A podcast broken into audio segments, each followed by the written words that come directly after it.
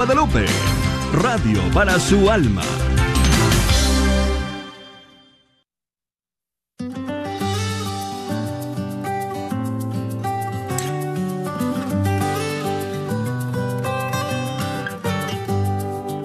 Jesús nos llama a ir al encuentro de su pueblo en todo lugar. Jesús nos llama a ser misioneros, llevando paz y caridad. Hoy es el tiempo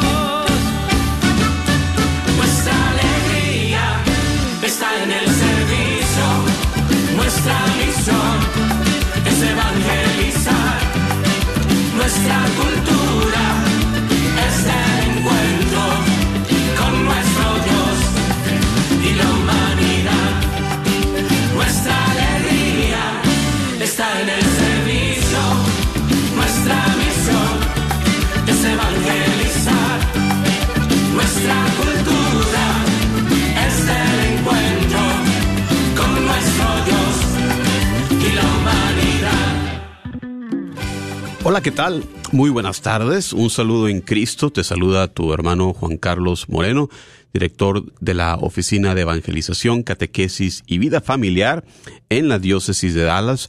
Un gusto estar aquí con ustedes en este su programa que los tenemos el gusto de acompañarles cada miércoles a las 4 de la tarde, eh, miércoles de formación, caminando con Jesús.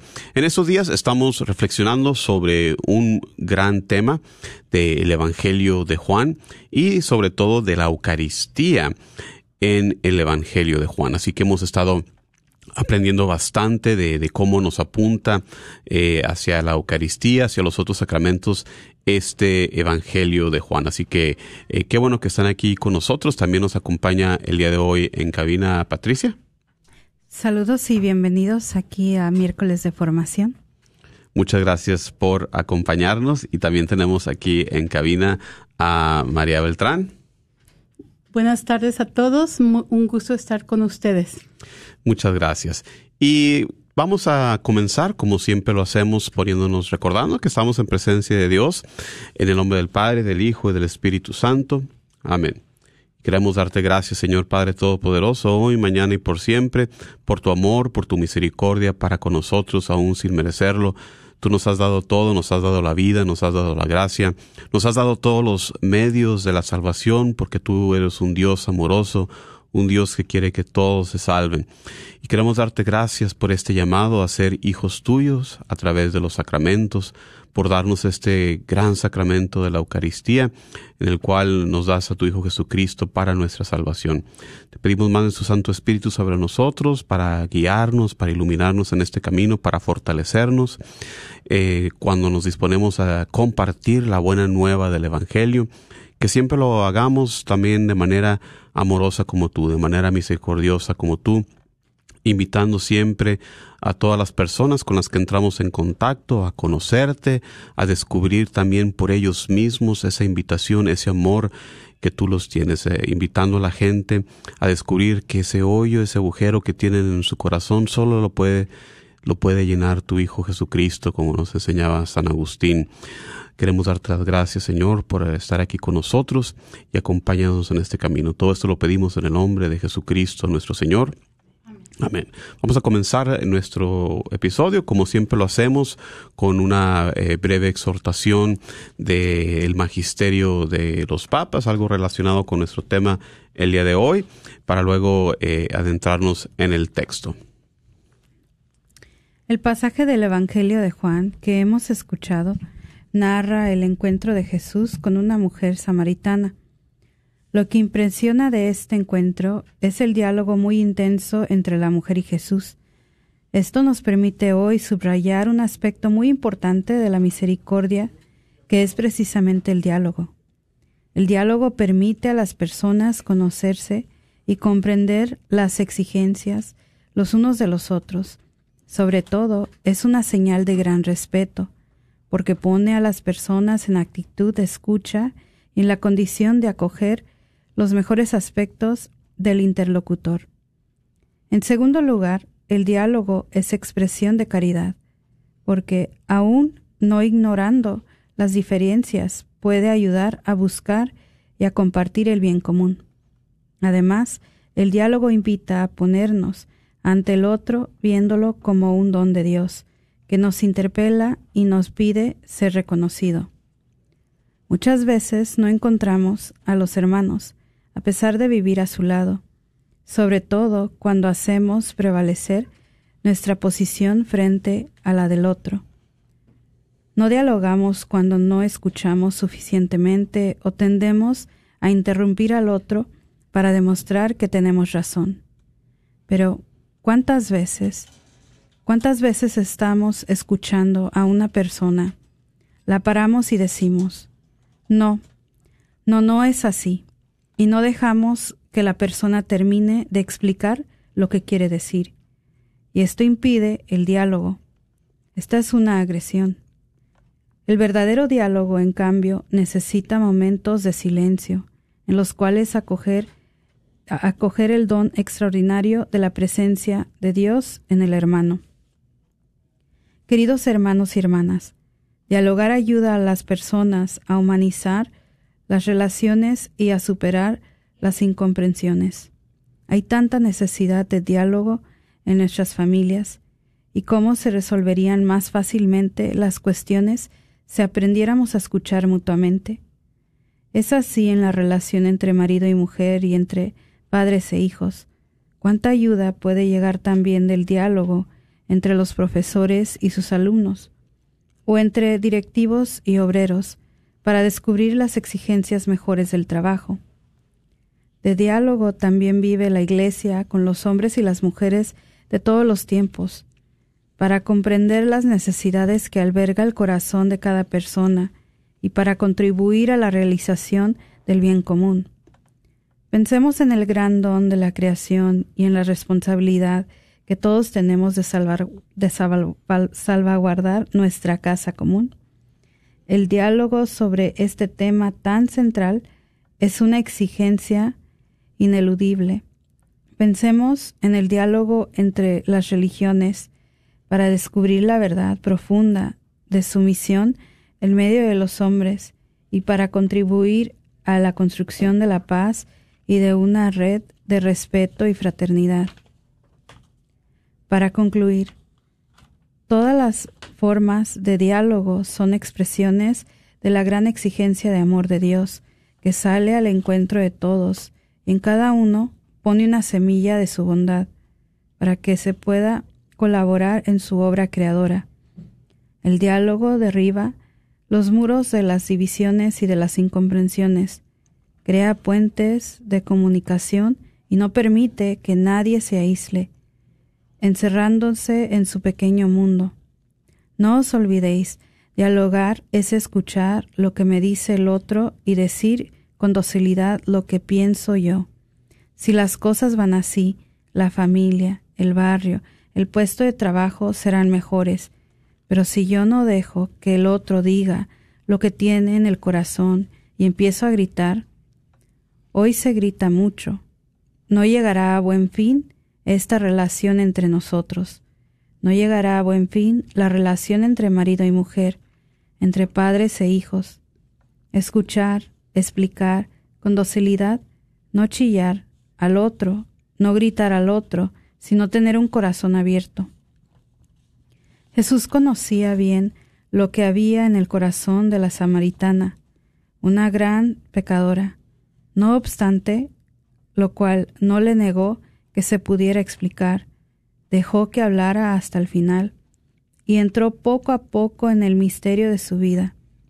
Esta enseñanza vale también para nosotros. A través del diálogo podemos hacer crecer las señales de la misericordia de Dios y convertirlas en un instrumento de aceptación, aceptación y respeto. Comparte con nosotros la reflexión del programa de hoy.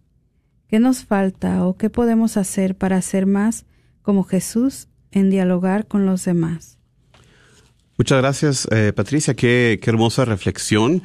No dejes de compartir con nosotros 1-800-701-0373. Una vez más, 1-800-701-0373 y comparte con nosotros esta reflexión del día de hoy, eh, de este tema eh, extraído del capítulo 4 del Evangelio de Juan, el diálogo de Jesús con la samaritana que nos exponía aquí el Papa Francisco. Compártenos qué podemos hacer, qué nos falta para ser más como Jesús en el diálogo, en, en este tema que, que, la iglesia está viviendo el día de hoy, María, en este eh, sínodo, en esta temporada, que la iglesia se abre a ese diálogo, que quiere escuchar de, de tanto de los, sus miembros, los fieles como los no católicos, eh, para así emprender el camino de eh, juntos hacia Cristo, María.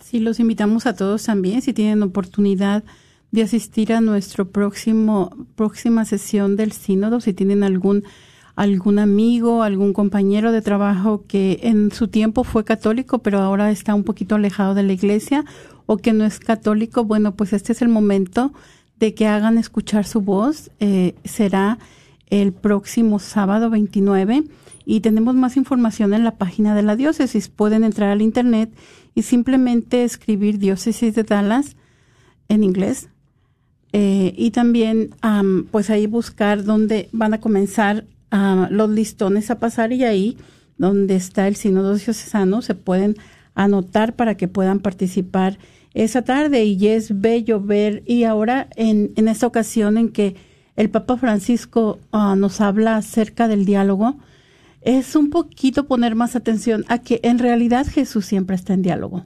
No es como que está solitario durante su tiempo que pasa en la tierra, sino que desde que nosotros vemos su, su ministerio, eh, nosotros vemos a Jesús acompañado de personas, escuchando a las personas, hablando con las personas, este, ayudándolos a comprender cómo es el reino de Dios y de esto se trata entonces, estos evangelios que hemos estado compartiendo con ustedes durante las últimas semanas y que ahora nos hemos acercado al Evangelio de San Juan.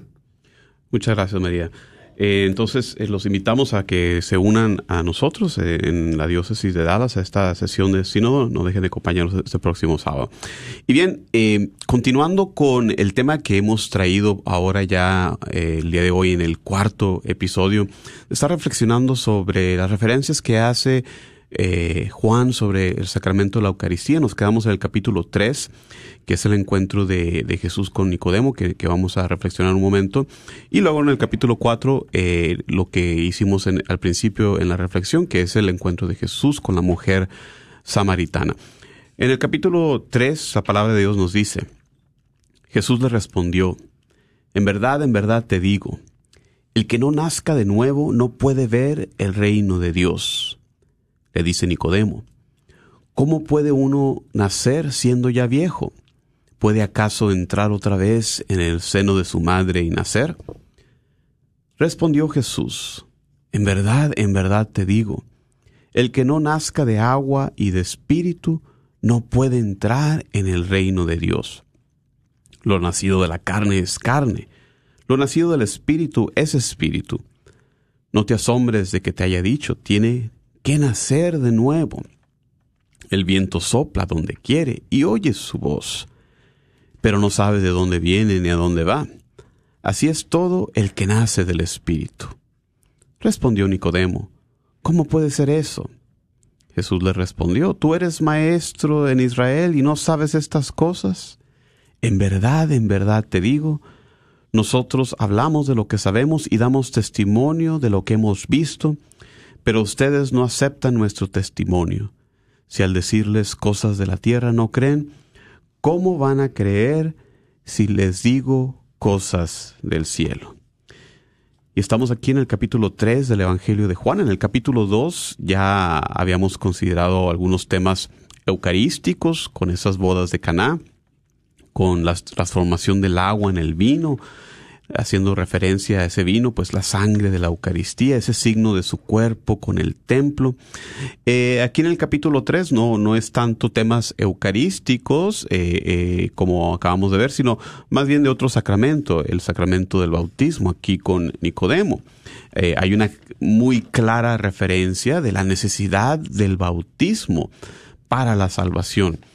Y, como vamos a ver, por eso nosotros los católicos eh, tenemos como, como centrales, como estos dos pilares para la salvación, por el testimonio mismo de Jesucristo, tanto el bautismo como la Sagrada Eucaristía, como necesarias para la salvación. Aquí en el capítulo 3 veíamos cómo hay que nacer de nuevo. O, o, la misma palabra en griego significa nacer desde lo alto, nacer de arriba. Y Nicodemo como habíamos dicho en el, en el eh, episodio eh, inicial, hay malentendidos, hay ironías aquí en el Evangelio de Juan. Y, Nicodemo entiende, él piensa que tenemos que volver a nacer del vientre materno. Y obviamente, pues eh, Jesús no se refería a eso. Nicodemo está pensando, pues, en términos de, de, ese, de ese antiguo convenio, el antiguo templo, la antigua creación. Mientras que aquí Jesús está hablando de una nueva creación en la que vamos a renacer de agua y del Espíritu. Aquí en el bautismo que trae Jesús, eh, trae su poder desde lo alto. Y, esto es a lo que Jesús se refiere en, en, los siguientes versículos, cuando dice, lo nacido de la carne es carne, lo nacido del espíritu es espíritu. Nosotros muchas veces pensamos que, la carne pues se refiere al, cuerpo necesariamente y el espíritu a lo invisible o a lo inmaterial, ¿no? Pero en ciertos contextos el espíritu se refiere aquí en el Evangelio de Juan muchas veces a esa nueva creación. El espíritu operando a través del agua para darnos una nueva vida, una nueva vida espiritual.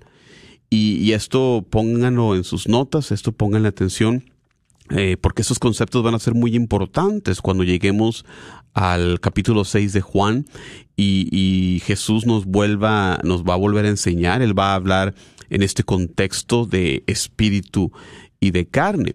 Y, ese es uno de los malentendidos que hay con otros cristianos eh, no católicos que entienden esto de espiritual como algo inmaterial o algo metafórico.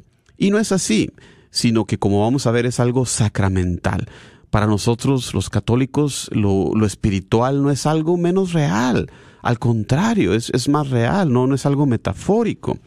Y, hablando también aquí del cuerpo, del espíritu, la distinción entre lo que es terrenal y lo celestial, nos habla de nosotros la necesidad de orientar nuestra visión hacia el cielo, porque Jesús va a tomar esa nueva creación y la va a elevar, la va a llevar al cielo. Y nosotros vamos a ser partícipes de esto a través de la Sagrada Eucaristía.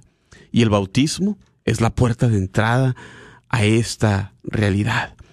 Y, dentro de todo esto, pues esta imagen de la nueva creación aquí presente eh, en este, eh, como vamos a ver en el capítulo 4, María.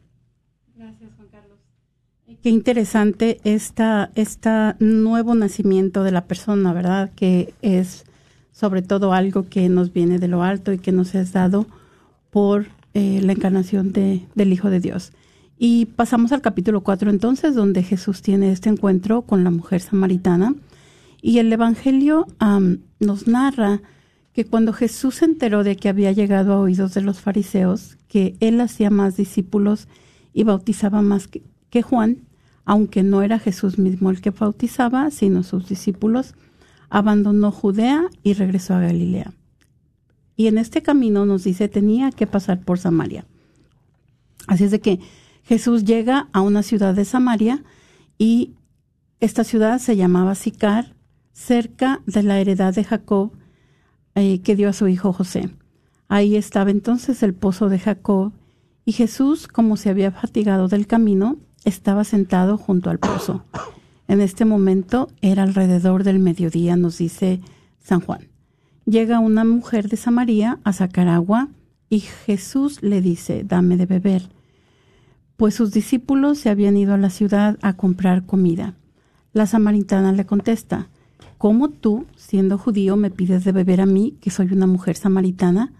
Pues los judíos no se tratan con los samaritanos, ¿verdad? Y esta es una clave que nos da el evangelista.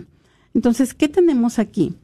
Pues nos dice que, eh, eh, que hay dos maneras en las, bueno, no dos maneras, pero hay diversas maneras en las que se puede llegar de Galilea a Judea sin tener que pasar necesariamente por Samaria, pero la declaración de San Juan de que él debería de pasar por Samaria nos dice apunta más a una necesidad divina que a una necesidad geográfica, ¿verdad? Esto era un encargo divino que tenía que realizar Jesús. A mí me encanta esta imagen del pozo porque nos recuerda las imágenes en el Antiguo Testamento donde se conocían los novios en el pozo, ¿no? este es como una imagen de un encuentro donde se van a contraer nupcias.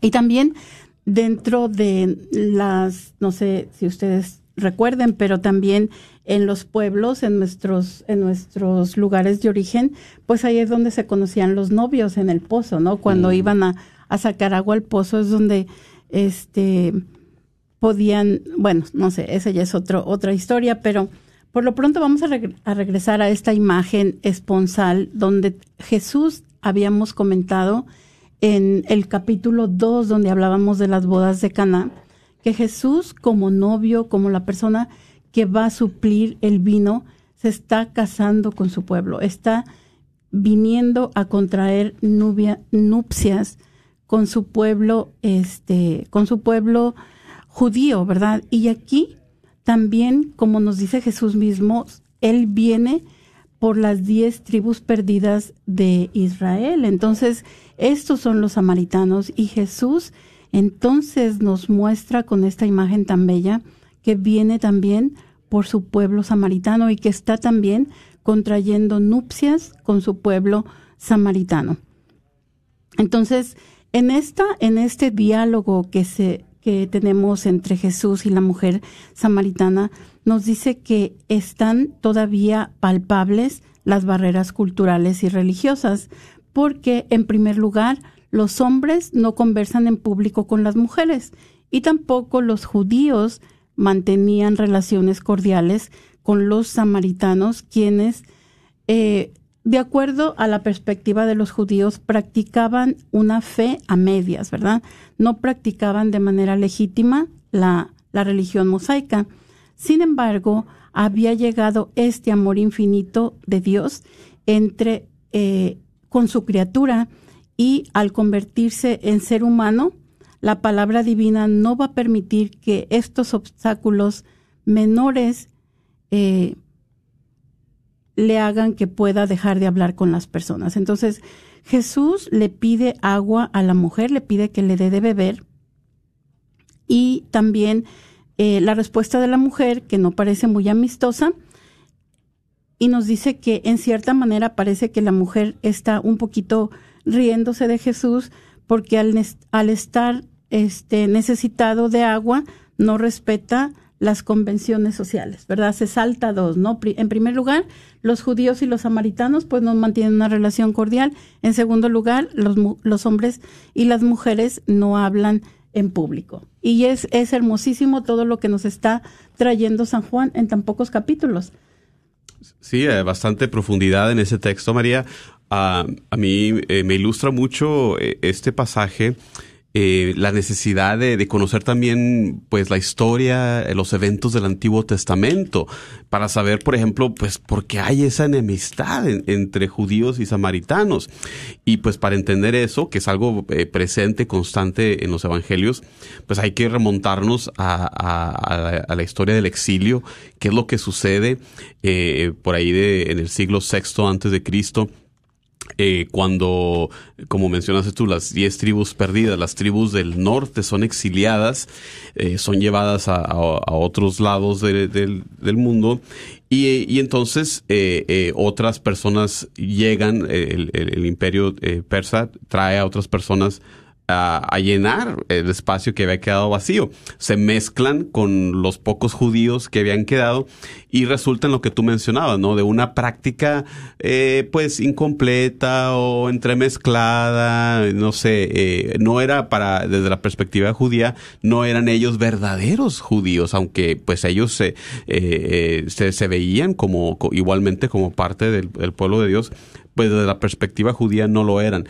Eh, otro episodio que, que también nos lleva a esta situación, cuando regresan los judíos del exilio, eh, les ofrecen los samaritanos eh, asistencia para reconstruir el templo y por estas mismas razones los judíos dicen no, no queremos su ayuda, no, no, no querían como marcharse, mancharse de, de esta impureza de los samaritanos y como que desde ahí queda bien marcada esa enemistad entre judíos y samaritanos. Entonces ahí nos ilustra la, necesidad, ¿verdad?, de, de, conocer la historia de la salvación del Antiguo Testamento.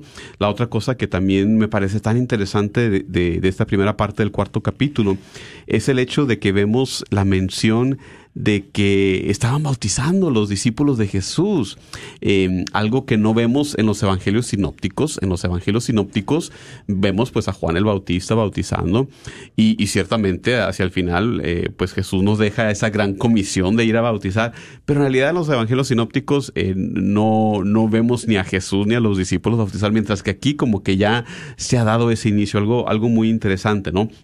Así que eh, no, dejen de llamarnos eh, para compartirnos esta reflexión que tenemos el día de hoy de qué manera, qué, qué podemos hacer o qué nos falta para nosotros dialogar como Jesús, como Jesús lo hace aquí con la mujer samaritana.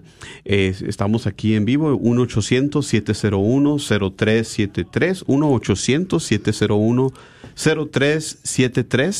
Y pues yo creo que personalmente, yo creo que nos falta pues la humildad, ¿no? Nos falta la humildad de reconocer que no lo sé todo, necesito a los demás, ¿no?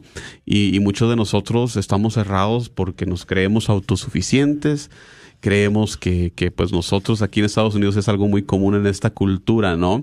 Que, que nosotros por nuestras propias fuerzas la hacemos, ¿no?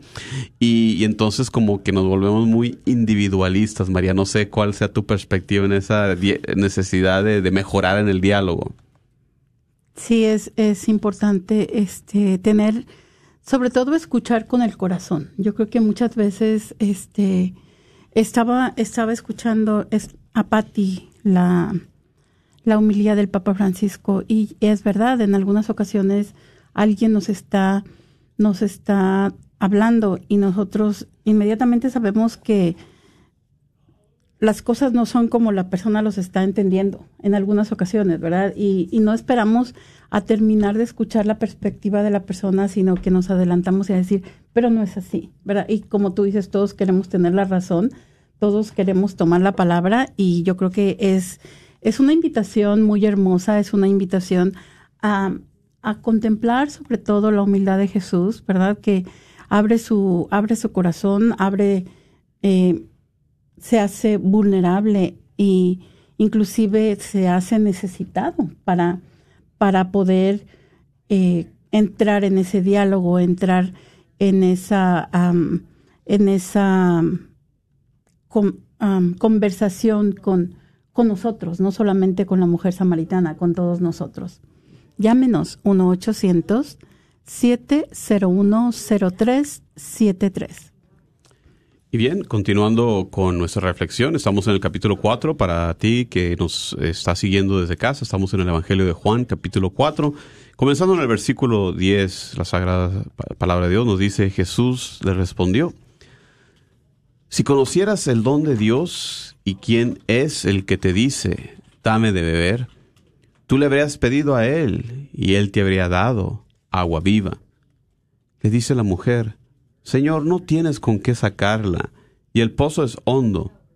¿De dónde, pues, tienes esa agua viva? ¿Acaso eres tú más que nuestro padre Jacob, que nos dio el pozo, y de él bebieron él y sus hijos y sus ganados? Jesús le respondió, Todo el que bebe de esta agua volverá a tener sed, pero el que beba del agua que yo le dé, no tendrá sed jamás sino que el agua que yo le dé se convertirá en él en fuente de agua que brota para vida eterna. Le dice la mujer, Señor, dame de esa agua para que no tenga más sed y no tenga que venir aquí a sacarla. Él le dice, Vete, llama a tu marido y vuelve acá. Respondió la mujer, No tengo marido. Jesús le dice, Bien has dicho que no tienes marido, porque has tenido cinco maridos, y el que ahora tienes no es marido tuyo. En eso has dicho la verdad. Le dice la mujer, Señor, veo que eres un profeta. Nuestros padres adoraron en este monte, y ustedes dicen que en Jerusalén es el lugar donde se debe adorar. Y aquí en este pasaje vemos de manera magistral un modelo de Jesús que nos muestra este modelo de cómo tener ese diálogo.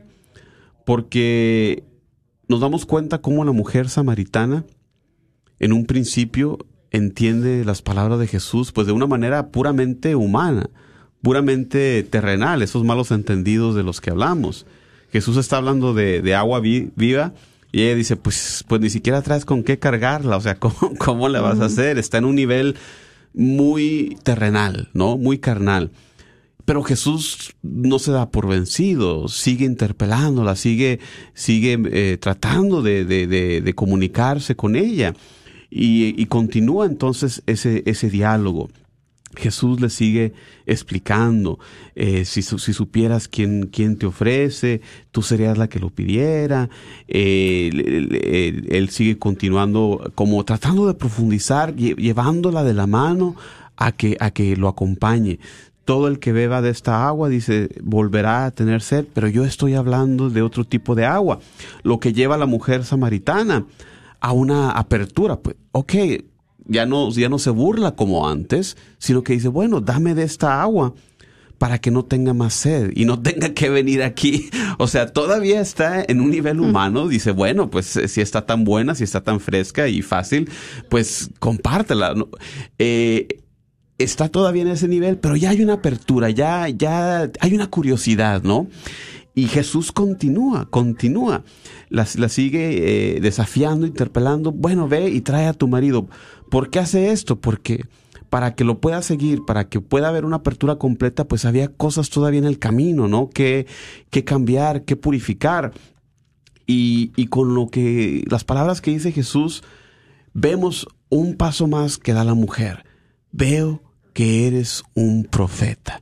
Más, más adentro, da un paso más, no llega a decir como el centurión o, como otras personas, a decir completamente, tú eres el Mesías, el Hijo del Dios vivo, o sea, no llega todavía, pero vemos definitivamente un, un, un paso progresivo de burlarse, a estar abierta, ahora a reconocer que Jesús ciertamente es un profeta. Entonces Jesús nos da ese modelo, ¿no?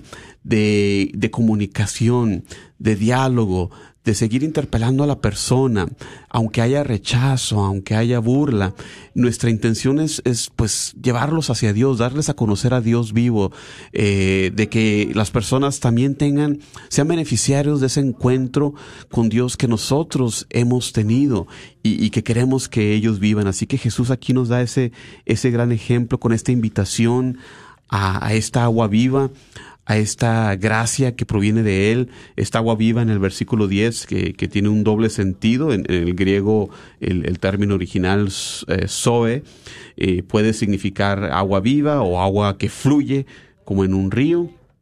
Y, y tenemos esto en, en este eh, versículo del, del 10 al 20, un modelo de gran diálogo, María. Sí, es, es muy interesante y también aquí algo, algo muy importante en lo que tú, en lo que tú citas, eh, lo encuentra como un profeta y ella entonces va a ser la primera discípula de Jesús, ¿verdad? La que va a llevar la palabra, la que va a decir, ha encontrado, el profeta ha encontrado al Mesías y también algo importante que es, es bueno recalcar en, esta, en este pasaje, nos dice que nuestros padres adoraron en este monte y ustedes dicen que en Jerusalén es el lugar donde se debe adorar. Y antes de que se, se dividiera el reino en el reino del norte y en el reino del sur, pues el reino de Jerusalén es donde el rey David había centralizado todo, toda, toda la... El culto. El culto, exacto, gracias. Donde había centralizado el culto, pero al dividirse las diez tribus al norte y las dos tribus que quedan al sur, pues recordamos que el nuevo rey eh, pone las, los templos en Dan y Betel y pone becerros de oro. Entonces es por esto que para ella, ella tal vez no tiene esa, esa memoria de que el templo, el templo de Jerusalén es el templo por excelencia, ¿verdad? Entonces tenemos el, el siguiente, eh, los siguientes pasajes donde nos dice, Jesús le dice, créeme mujer, que llega la hora en que ni en este monte ni en Jerusalén adorarán al Padre. Ustedes adoran lo que no conocen y nosotros adoramos lo que conocemos porque la salvación viene de los, de los judíos, pero llega la hora, y ya estamos en ella, en que los adoradores verdaderos adorarán al Padre en espíritu y en verdad, porque así quiere el Padre que sea los que, lo los que le adoren. Dios es espíritu y los que y los que adoran deben adorar en espíritu y en verdad. Entonces, qué, qué interesante, ¿verdad? Tenemos que es, tomar estas palabras de nuestro Señor que nos hablan de algo en lo que Jesús apunta hacia un regalo celestial que supera todas las realidades terrenas. Dios desea tener y a través de Jesús pronto tendrá hombres y mujeres que lo van a adorar en espíritu y en verdad. No quiere decir que lo adoren con el espíritu interior, como si estuviera opuesto a la adoración exterior. Sin embargo, quiere decir que la adoración en la fase terrestre de la actividad de Dios, cuando el templo de Jerusalén era el lugar central de la presencia de Dios, y la adoración en esta nueva fase, cuando el Espíritu va a capacitar a todos los hombres y las mujeres a entrar en una adoración celestial. Entonces, esta es la adoración en respuesta a la verdad de la revelación de Dios en Jesucristo, ¿verdad? En, en Él mismo, Jesús encarnado, la adoración de Dios como Padre por aquellos que han llegado a ser sus hijos a través de Jesús. Esta adoración que va, que está centrada en los edificios es terrestre y es limitada, y ahora la adoración centrada este, en el cuerpo de Jesús será una adoración en la que tengamos una unión más íntima con Dios. Así es de que los invitamos a que nos hablen esta tarde y nos compartan. Eh, ¿Cuál era la pregunta? El, eh, ¿Qué nos falta o qué podemos hacer para dialogar como Jesús? Así de esa manera que, que vimos la apertura, la paciencia de Jesús, de, guiar a la samaritana paso a paso. ¿Qué nos falta? ¿Qué podemos hacer? para dialogar como Jesús. 1-800-701-0373 es el número a marcar. 1-800-701-0373. Comparte con nosotros eh, cuál ha sido tu experiencia, cómo has podido mejorar o, si eh, eh, reconoces que también como nosotros nos hace falta todavía mejorar en ese diálogo. en la iglesia es muy importante cuando servimos en la iglesia de escuchar a las personas, reconocer que que, que, todos venimos con una cierta herida, con una cierta historia, como aquí la mujer samaritana ciertamente eh, en un principio no sabíamos, nos sale la luz, sino más después cuando Jesús toma el tiempo de escucharla, esa dolorosa historia de tener cinco maridos, pues imagínate qué, qué tipo de vida, qué tipo de cosas, qué tipo de heridas eh, podía tener la, la, samaritana que la llevan a, a tener esta conversación, esta actitud eh, de, de, no sé, de burlarse un poco poco. Ah, pero sí tenemos que ser nosotros como Jesús y tener esa paciencia, reconociendo eh, las historias que todos tenemos y con esa misma apertura. 1-800-701-0373 para que nos llames y compartas con nosotros esta reflexión. Eh, muy interesante también en este pasaje que nos compartías María, empezando en el versículo 21, eh, de, cómo el, el, templo está en el monte, ¿no? y, y, y, geográficamente es cierto, ¿verdad? Es, es un hecho que está en lo alto Por eso siempre, siempre en las escrituras se, ya, se, se, menciona de cómo la gente sube, sube hacia, hacia Jerusalén, porque geográficamente de donde quiera que vengas, pues ya sea del sur, del norte, del este, del oeste, estás subiendo hacia el monte. También nos habla de esa cosmología o esa manera de ver el, cosmos, el universo, donde eh, en la perspectiva judía y en la nuestra también, ¿verdad? Eh, Dios está como en lo alto, ¿no? Dios está arriba y nos referimos a, Dios en, lo alto y, al infierno en las partes bajas, ¿no? Aunque sabemos que eh, no es completamente eh, eh, cierto eso, en el hecho de que estamos hablando de, estados espirituales eh, y no necesariamente lugares geográficos, ¿verdad?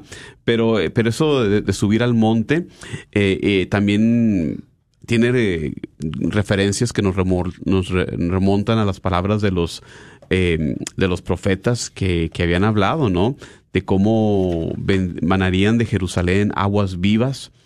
en las palabras del profeta Zacarías, eh, Ezequiel en el capítulo 47 nos habla de cómo él vio una fuente que salía del templo. El templo aquí es Jesús y su costado es, el, es la fuente de, esa agua cuando es traspasado es su costado en la cruz. Por eso la, iglesia siempre ha interpretado eh, esos eventos, ese evento de, de, Jesús como la fuente de los sacramentos, el agua del bautismo, la sangre de la Eucaristía que como dijimos son tan centrales, tan necesarios, indispensables para nuestra salvación. Así que eh, qué, qué, interesantes son, son estas palabras, eh, eh, esta perspectiva que incluso en la misa eh, la seguimos teniendo, ¿no? Cuando rezamos, ¿verdad? Levantemos el corazón, ¿verdad? Elevarlo hacia Dios. Entonces, y, y a veces también cuando rezamos, eh, levantamos nuestras manos. Qué bonita es nuestra fe, eh, una fe que no nada más es intelectual, no nada más de pensar o de rezar, pero que se expresa hasta con el cuerpo, ¿no? Se expresa con nuestra postura.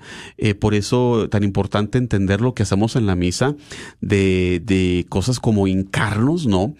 Que, que significa que nuestro cuerpo, con nuestro cuerpo estamos comunicando el hecho de que, de que Jesús, de que Dios es lo máximo, Dios es arriba, nosotros nos abajamos al hincarnos, de que al levantarnos, cuando oímos, por ejemplo, el Evangelio, eh, tanto por respeto como para estar listos a la acción. Entonces nuestra postura corporal habla, eh, expresa nuestra fe y, tiene mucho que decir, María. Sí, gracias, gracias Juan Carlos. Entonces llámenos, este, compártanos ustedes también de qué manera podemos dialogar más al estilo de Jesús. Y en el capítulo 5 tenemos también un pasaje muy bello que es la sanación del paralítico y esta sanación va a apuntar a la divinidad de Jesús. Nos dice que eh, se estaba celebrando una fiesta de los judíos, sabemos que es la fiesta de Pentecostés y Jesús subió a Jerusalén. Nos dice que en Jerusalén, eh, cerca de la puerta, en Jerusalén hay cerca de la puerta de las ovejas una piscina llamada en hebreo Betesda y tiene cinco pórticos y bajo los pórticos yacía una multitud de enfermos, ciegos, cojos, tullidos y paralíticos y todos esperaban que el agua se agitara porque un ángel del Señor bajaba de vez en cuando y removía el agua. Entonces, el primero que entraba al agua, eh, después de que el espíritu la removía, la movía, era el que quedaba sanado. Pero imagínense cuáles eran las posibilidades de que esta persona paralítica fuera la primera que entrara al agua. Pues sus posibilidades eran muy remotas, ¿verdad? Entonces Jesús en este sentido tiene compasión de esta persona. Nos dice que en este, en este milagro que en el Evangelio de San Juan no los conocemos como milagros, sino más bien signos, porque no solamente nos asombran, sino que también nos preguntamos qué significa esto. Y el significado es muy claro, ¿verdad? Jesús tiene poder sobre el mal, porque en, el, en, en la tradición judía se creía que las enfermedades y la muerte eran ocasionadas por el pecado y el pecado pues es ocasionado por el mal, ¿verdad? Jesús entonces nos ha probado que tiene poder sobre la naturaleza, tiene poder sobre los demonios y aquí también nos está probando que tiene eh, poder poder sobre el mal. Nos dice también que Jesús, Santo Tomás Aquino escribió que Jesús no solo vio a esta persona con ojos físicos, sino también lo vio con los ojos de la misericordia. Y esta es la manera también en la que David le pidió a Jesús que lo mirara. Mírame, Señor, y ten misericordia de mí. Entonces, dentro del significado más profundo de esta sanación, eh, nos muestra que Jesús ha decidido realizarlo en sábado, ¿verdad? ¿Y qué quiere decir esto? Quiere decir que el pueblo judío se va a escandalizar, las autoridades religiosas se van a escandalizar y en cierta manera parecía que Jesús estuviera provocando esta, esta confrontación, ¿verdad? Para eh, poner de manifiesto su como su relación, esta relación privilegiada que él tiene con Dios. ¿verdad? Entonces vemos todo, todas estas, estos signos que nos trae San Juan en, este, en este capítulo.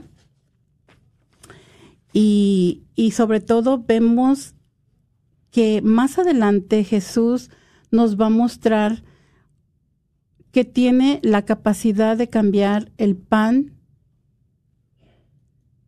en su carne y el vino en su sangre, ¿verdad? Pero aquí está, aquí está mostrándonos esta, esta capacidad de sanar y nos vamos a dar cuenta que al decir que Él tiene poder para, para perdonar los pecados, al decir que Él tiene poder para decirle a esta persona que se levante, que tome su camilla y que, se, y que siga adelante,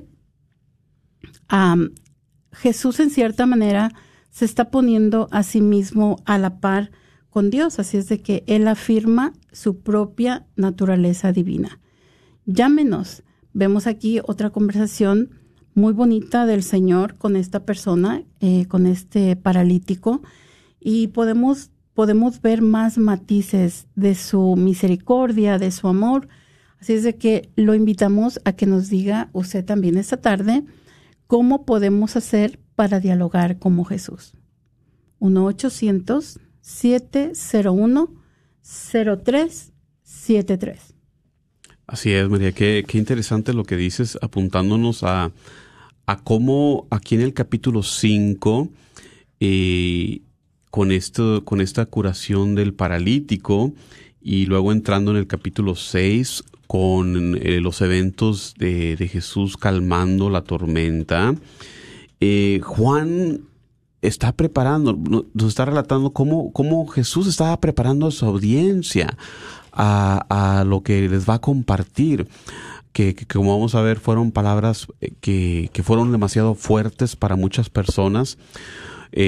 vamos a ver en, en este momento tenemos una llamada. Sí, buenas tardes, ¿quién nos llama? Buenas tardes, soy Amelia, soy de Houston. ¿Qué tal, Amelia? Bienvenida, gracias por llamarnos. ¿Qué nos cuentas? Ay, que estamos emocionadas aquí todos oyendo su programa, que es una enseñanza muy hermosa que, que nos da cada día y nunca vamos a aprender del amor de Jesús para ser como Él. Solo esperamos con las enseñanzas que nos das a través de todas tus lecciones hermosas, grandísimas de la palabra del Señor, pues seguimos aprendiendo cómo llegar un poquito a tener ese amor que tenía Jesús hacia nosotros y un poquito de sabiduría que nos dé el Espíritu Santo para que podamos seguir entendiendo y amarlo. Muchas gracias, que el Señor te bendiga y bendiga a la señorita que está ahí por enseñarnos. Pues muchas gracias Amelia por seguirnos, no dejes de, compartirlo con amigos y familiares, pues ese es nuestro propósito, el, el venir a, compartir, a reflexionar un poco para, para que poco a poco vayamos caminando más hacia el Señor. Así que muchas gracias por conectarte Amelia y, te encargamos nos, sigas cada miércoles a las 4 de la tarde. Claro que sí, aquí estamos oyéndolos y muchas felicidades y que Dios me los siga bendiciendo. Muchas gracias. Muchas gracias. Y, y sí, síganos eh, acompañando. Nosotros aprendemos también de su testimonio, también eh, nos enriquecemos nuestra fe cuando nos llaman al 1-800-701-0373 en este programa que tenemos con ustedes cada miércoles a las 4 de la tarde. Y les veníamos diciendo, ¿no? De, de esta preparación que está haciendo Jesús para eh, es otro ejemplo, ¿no? Es otro modelo para nosotros. Eh, cuando somos catequistas, cuando compartimos la fe, em, muchas veces eh, que lo hacemos con mucho entusiasmo, pero hay que tener un cierto método también. como Jesús fue guiando a la samaritana paso a paso, a veces queremos como catequistas llegar y entrar directamente a la enseñanza, a lo, a lo fuerte. por, para dar un ejemplo, cuando somos catequistas, de, primera comunión y, queremos entrar de lleno, no sé, a la transustanciación, a, cosas pues bastante elevadas y, yo, yo, siempre le recuerdo a los catequistas, bueno, hay que hacerlo como Jesús, paso a paso, conociendo a la persona, dónde está la persona, qué necesidades tiene en su vida. Em, muchas veces quizás la, persona aquí como la samaritana, y por las diferentes preocupaciones de su vida, ni siquiera tiene tiempo de, de, atender a, la enseñanza o, o, o, por su ansiedad que tiene por otras preocupaciones.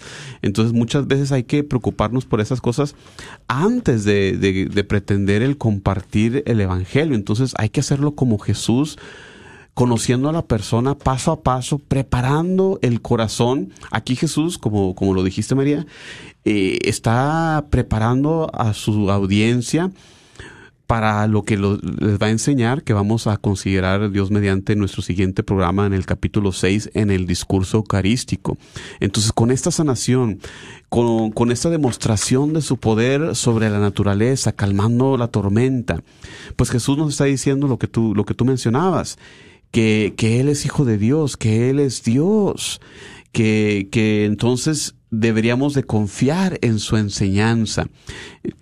Entonces es lo que está haciendo aquí Jesús y como, como vamos a ver en el siguiente episodio, eh, no, no tiene el, el resultado eh, quizás que, que él hubiera querido, porque vamos a ver cómo después de su enseñanza mucha gente lo abandona, María. Gracias, Juan Carlos. Entonces entramos, yo vamos a, iniciar el, capítulo, capítulo 6. Nos dice que después de esto Jesús se fue a la otra ribera del mar de Galilea, el de Tiberiades, y mucha gente le seguía porque veían los signos que realizaba en los enfermos. Jesús subió al monte y se sentó allí en compañía de sus discípulos. Estaba ya próxima la Pascua, la fiesta de los judíos. Y Jesús, al levantar los ojos y ver que venía hacia él mucha gente, pregunta a dónde procuraremos panes para que coman todas estas personas. Se lo decía, nos dice, para probarle, porque él sabía lo que iba a hacer. Entonces Felipe le contestó que 200 denarios de pan no bastaban para que, para que cada uno tomara un poco.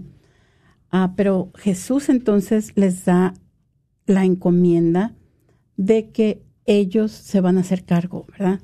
Y yo creo que aquí es un buen momento para despedirnos de nuestro programa. Vamos a quedarnos en este pasaje de el pan de vida, ¿verdad? El pan, el pan de vida bajado del cielo, que es Jesús que nos ofrece su cuerpo y su sangre en este discurso eucarístico les agradecemos que nos hayan acompañado esta tarde en nuestra programación. Le damos gracias a Amelia por estar pendiente del programa y por atreverse a llamarnos y contestar nuestra pregunta. También a todos ustedes que nos escuchan a través de estas ondas benditas de Radio Guadalupe y a las personas que se han sintonizado por Facebook. Muchas gracias a todos, María, eh, Patricia, por acompañarnos. Nos despedimos eh, en oración, dándole gracias a Dios una vez más, hoy, mañana y por siempre, por esta oportunidad de reunirnos aquí virtualmente por esas ondas radiales para contemplar los misterios de tu amor. Te pedimos nos hagas dignos de este amor misericordioso que tú tienes con nosotros, que vayas moldeando nuestro corazón para que sea cada vez más como el corazón de Jesús, corazón oyente, corazón acompañante, corazón comprensivo y paciente con los demás, para que así podamos eh, seguir llevando esta obra de compartir la buena nueva de tu amor. Todo esto lo pedimos en el nombre de Jesucristo nuestro Señor. Amén. En nombre del Padre y del Hijo y del Espíritu Santo. Hasta la próxima.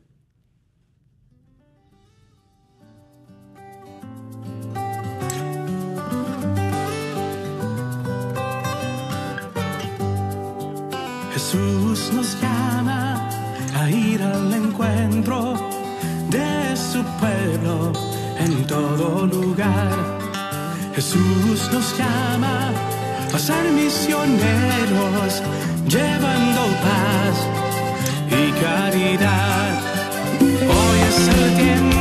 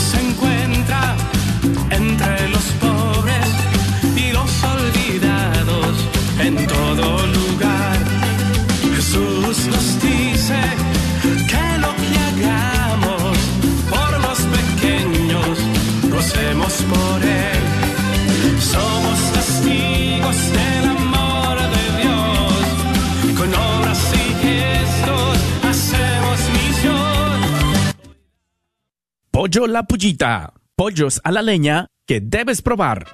Mmm, calientitos y ricos. Ojalá y que ya hayas tenido la oportunidad de pasar y probar los ricos pollos a la leña en Pollos La Pullita. Te invitamos también a probar los ricos machetes. ¿Qué son los machetes? Es tipo quesadilla de 19 pulgadas. Sí, 19 pulgadas. Rellenos con diferentes carnes. Carne asada, pollo, al pastor, barbacoa, tripa o chicharrón. Recuerda que hay un menú para disfrutar para toda la familia y todos los gustos. Pollos La Pollita. Ellos te esperan en su nueva localidad ahí en la Norwest Highway, enfrente del Backman Lake. No lo olvides, su nueva localidad es el 3071 West Norwest Highway en el 75220. O llámales para hacer tu orden al 972-707-7171. 972-707-7171. El Ministerio Sembrador de Catedral de Dallas te hace una cordial invitación a toda la comunidad de Dallas y Forward y alrededores a un encuentro personal con el Señor este próximo 19 de noviembre en las instalaciones del Gran Salón de la Catedral de Dallas. El Señor te espera con los brazos abiertos a ti y a toda tu familia completamente gratis. Para más información puedes llamar a Gilberto Gaitán al 214-603-0711 o a Miguel Sales al 214-518-3117. No faltes, el Señor te espera con los brazos abiertos. Soy la doctora Elena Careneva, abogada especializada en las leyes de inmigración. En nuestra oficina vemos a nuestro cliente como uno de nosotros, como familia. Investigamos su historial con inmigración y con las leyes penales. Después, sugerimos la solución porque parece que en 80% de los casos exitosos de nosotros, esos clientes fueron negados por inmigración o rechazados previamente por otros abogados. Si tú fuiste rechazado por otra oficina de abogados o de inmigración, llámenos al 972-446-8884. La ley de inmigración cambia constantemente. Llámenos al 972-446-8884.